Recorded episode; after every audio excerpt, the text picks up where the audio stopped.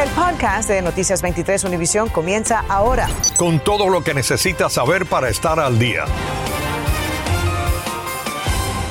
¿Qué tal? ¿Cómo están? Tengan todos muy buenas tardes. Les saludamos a Ambrosio Hernández. Y Sandra Peebles.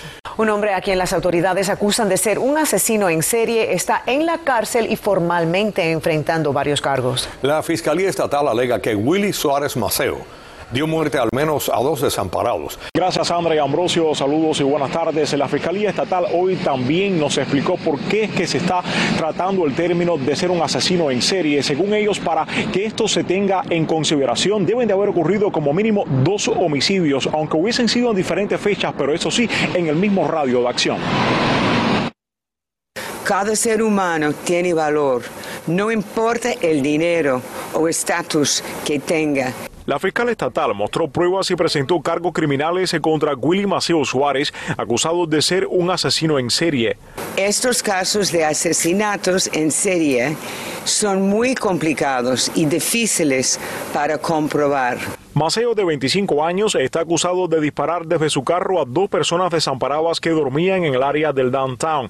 La policía, de conjunto con la fiscalía, mostraron videos donde se observa el vehículo de Maceo y además cómo el joven de 25 años regresó corriendo de la segunda escena después de supuestamente dispararle a otra persona sin hogar. En menos de 24 horas pudimos determinar que el casquillo de la primera escena del 21 de diciembre era disparada por la misma arma que disparó el casquillo en la segunda escena. También se divulgó el video del arresto del acusado y se observa cuando el oficial le retiró un arma. De la misma, según la policía, salieron los disparos en que le quitaron la vida a dos personas y que dejó a un tercero gravemente herido. Todo eso fue lo que nuestros detectives usaron para seguir cada paso del señor Suárez Maceo y poder, poder, eh, poder asegurarse que estos casos iban a ser los últimos que, que se cometieron en nuestra ciudad. El primer intento de homicidio ocurrió el 16 de octubre y los otros dos el 21 de diciembre de 2021. Maceo fue arrestado en menos de 24 horas y según las otras pruebas que se presentaron, su teléfono celular también estuvo cerca del área donde ocurrieron los disparos. Algunos piensan que si se cometen crímenes en contra de los hombres, no van a enfrentar consecuencias. Maceo Suárez por el momento se encuentra detenido en la cárcel del condado de Miami-Dade y sin derecho a fianza. Está afrontando al menos tres cargos, dos de homicidio premeditado y uno de intento de homicidio. En vivo desde el downtown de Miami, soy Javier Díaz en Noticias 23, Univisión. Gracias, Javier. Y la policía está pidiendo ayuda esta tarde para encontrar a Víctor Fernández, a quien están buscando tras presuntamente haber agredido hoy a un agente que intentó detenerlo por sospecha de robo. Ocurrió en la avenida 41 y la calle Flagler. Según las autoridades, a Fernández lo vieron por última vez cuando conducía un Honda Accord blanco de 2018. El auto tiene cristales oscuros y una luz delantera rota. Al policía lo hospitalizaron. Las autoridades arrestaron hoy al ingeniero Rafael Martínez, ex empleado del Canal 10 de Noticias, por acusaciones de boyerismo y uso ilegal de un dispositivo de comunicación. Según la oficina del sheriff de Broward, Martínez enfrenta cargos por grabar videos de varias empleadas en lugares privados sin su consentimiento. El Canal 10 despidió al ingeniero el mes pasado tras conocer las acusaciones. Hoy un hombre murió cuando salió despedido del auto que conducía y el cual se volcó tras chocar con otro vehículo en la avenida 72 y la calle 60 del noroeste de Miami-Dade. El chofer del otro vehículo resultó ileso. Según la policía, ambos autos se estrellaron contra un poste y una cerca afuera de un almacén tras el choque. Un ciclista murió hoy tras ser impactado por un chofer que se dio a la fuga en Sunrise. Ocurrió cuando el vehículo y el ciclista viajaban por la senda norte de Nob Hill Road. La policía dice que una cámara de tráfico capturó la imagen de la bicicleta antes del accidente y que esta tenía luces intermitentes. Ahora buscan si la cámara captó la imagen del auto involucrado.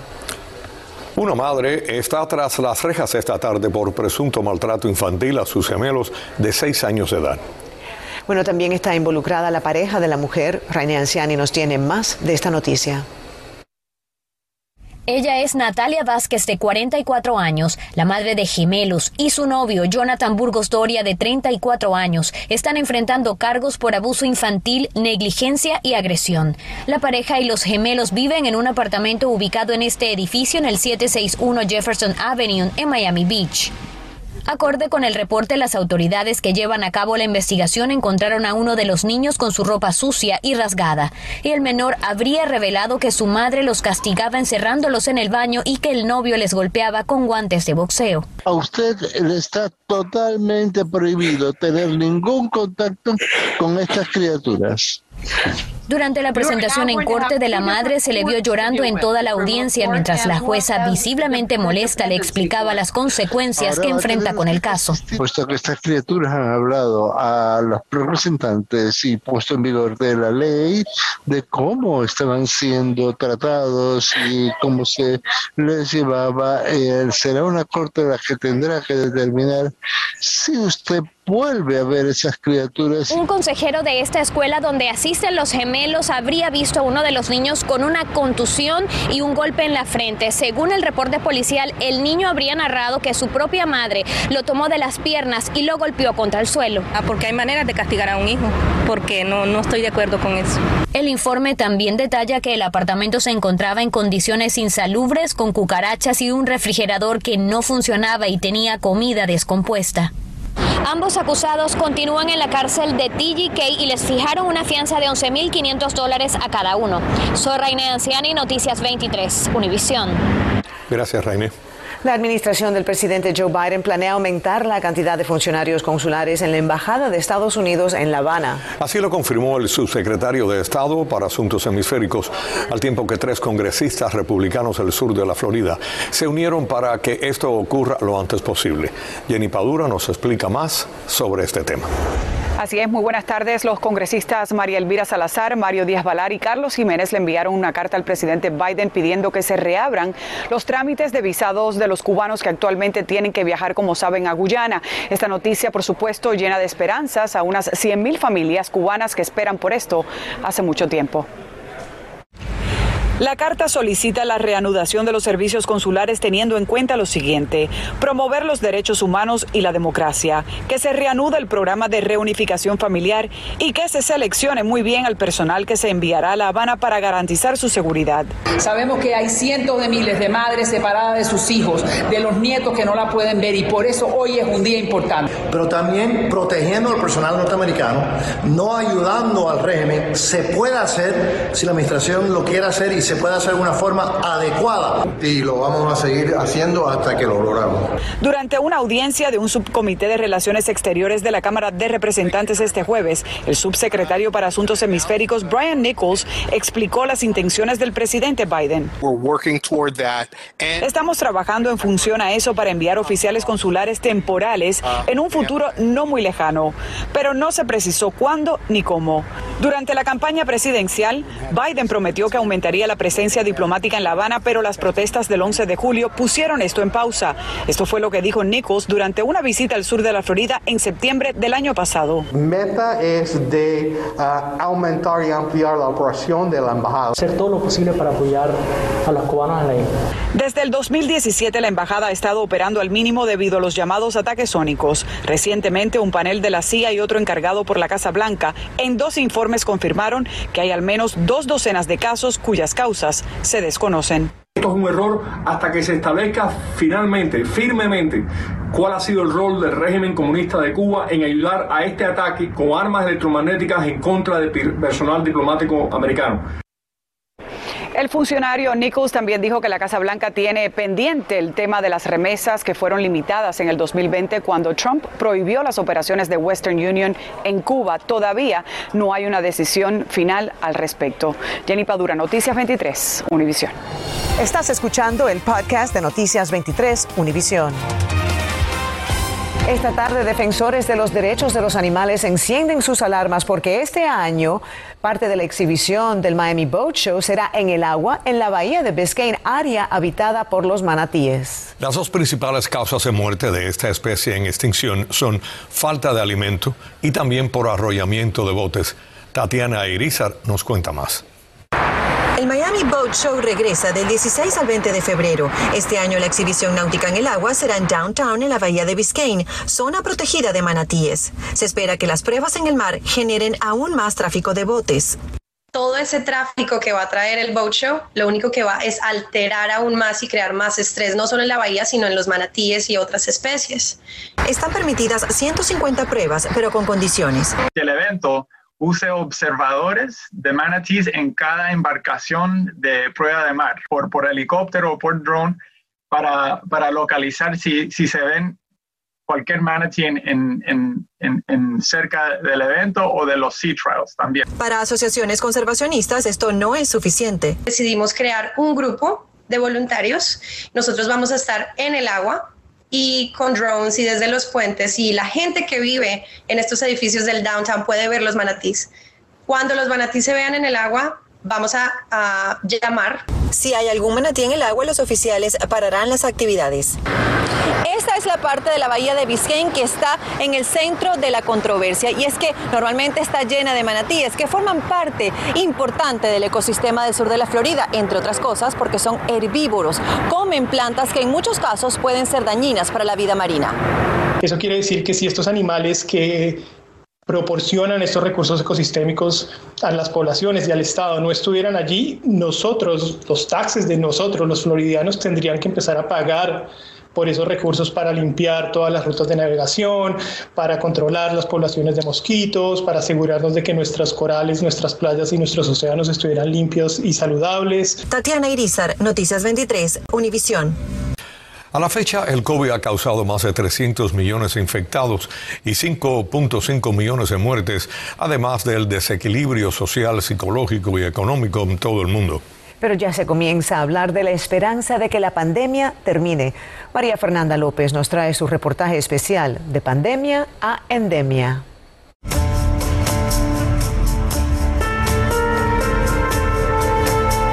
Historia de la humanidad, grandes epidemias y pandemias han dejado sus huellas catastróficas. Algunas se volvieron endémicas, otras desaparecieron. Pero, ¿qué pasará con el coronavirus? ¿Cuán realidad puede llegar a ser que el coronavirus desaparezca? Eso no es factible. El virus llegó para quedarse. Generalmente las enfermedades respiratorias que tienen comportamiento pandémico duran de 3 años a 5 años. Sin embargo, todo eso depende de la característica del virus. Podríamos decir que estamos casi en la mitad. Desde la plaga de Atenas en el año 430 a.C. hasta el COVID-19 en el siglo XXI, más de 20 pandemias han puesto en riesgo la supervivencia. Cuatro de las más mortíferas han sido la peste negra, la viruela, la gripe española y el SIDA. Esperanza apunta a que el COVID-19 se vuelva endemia. No es que se necesite llegar a endemia, prefiero eliminar este virus completamente. De hecho, la Organización Mundial de la Salud dice que la transformación de la pandemia a una endemia no será necesariamente una buena noticia ni significará ver la luz al final del túnel.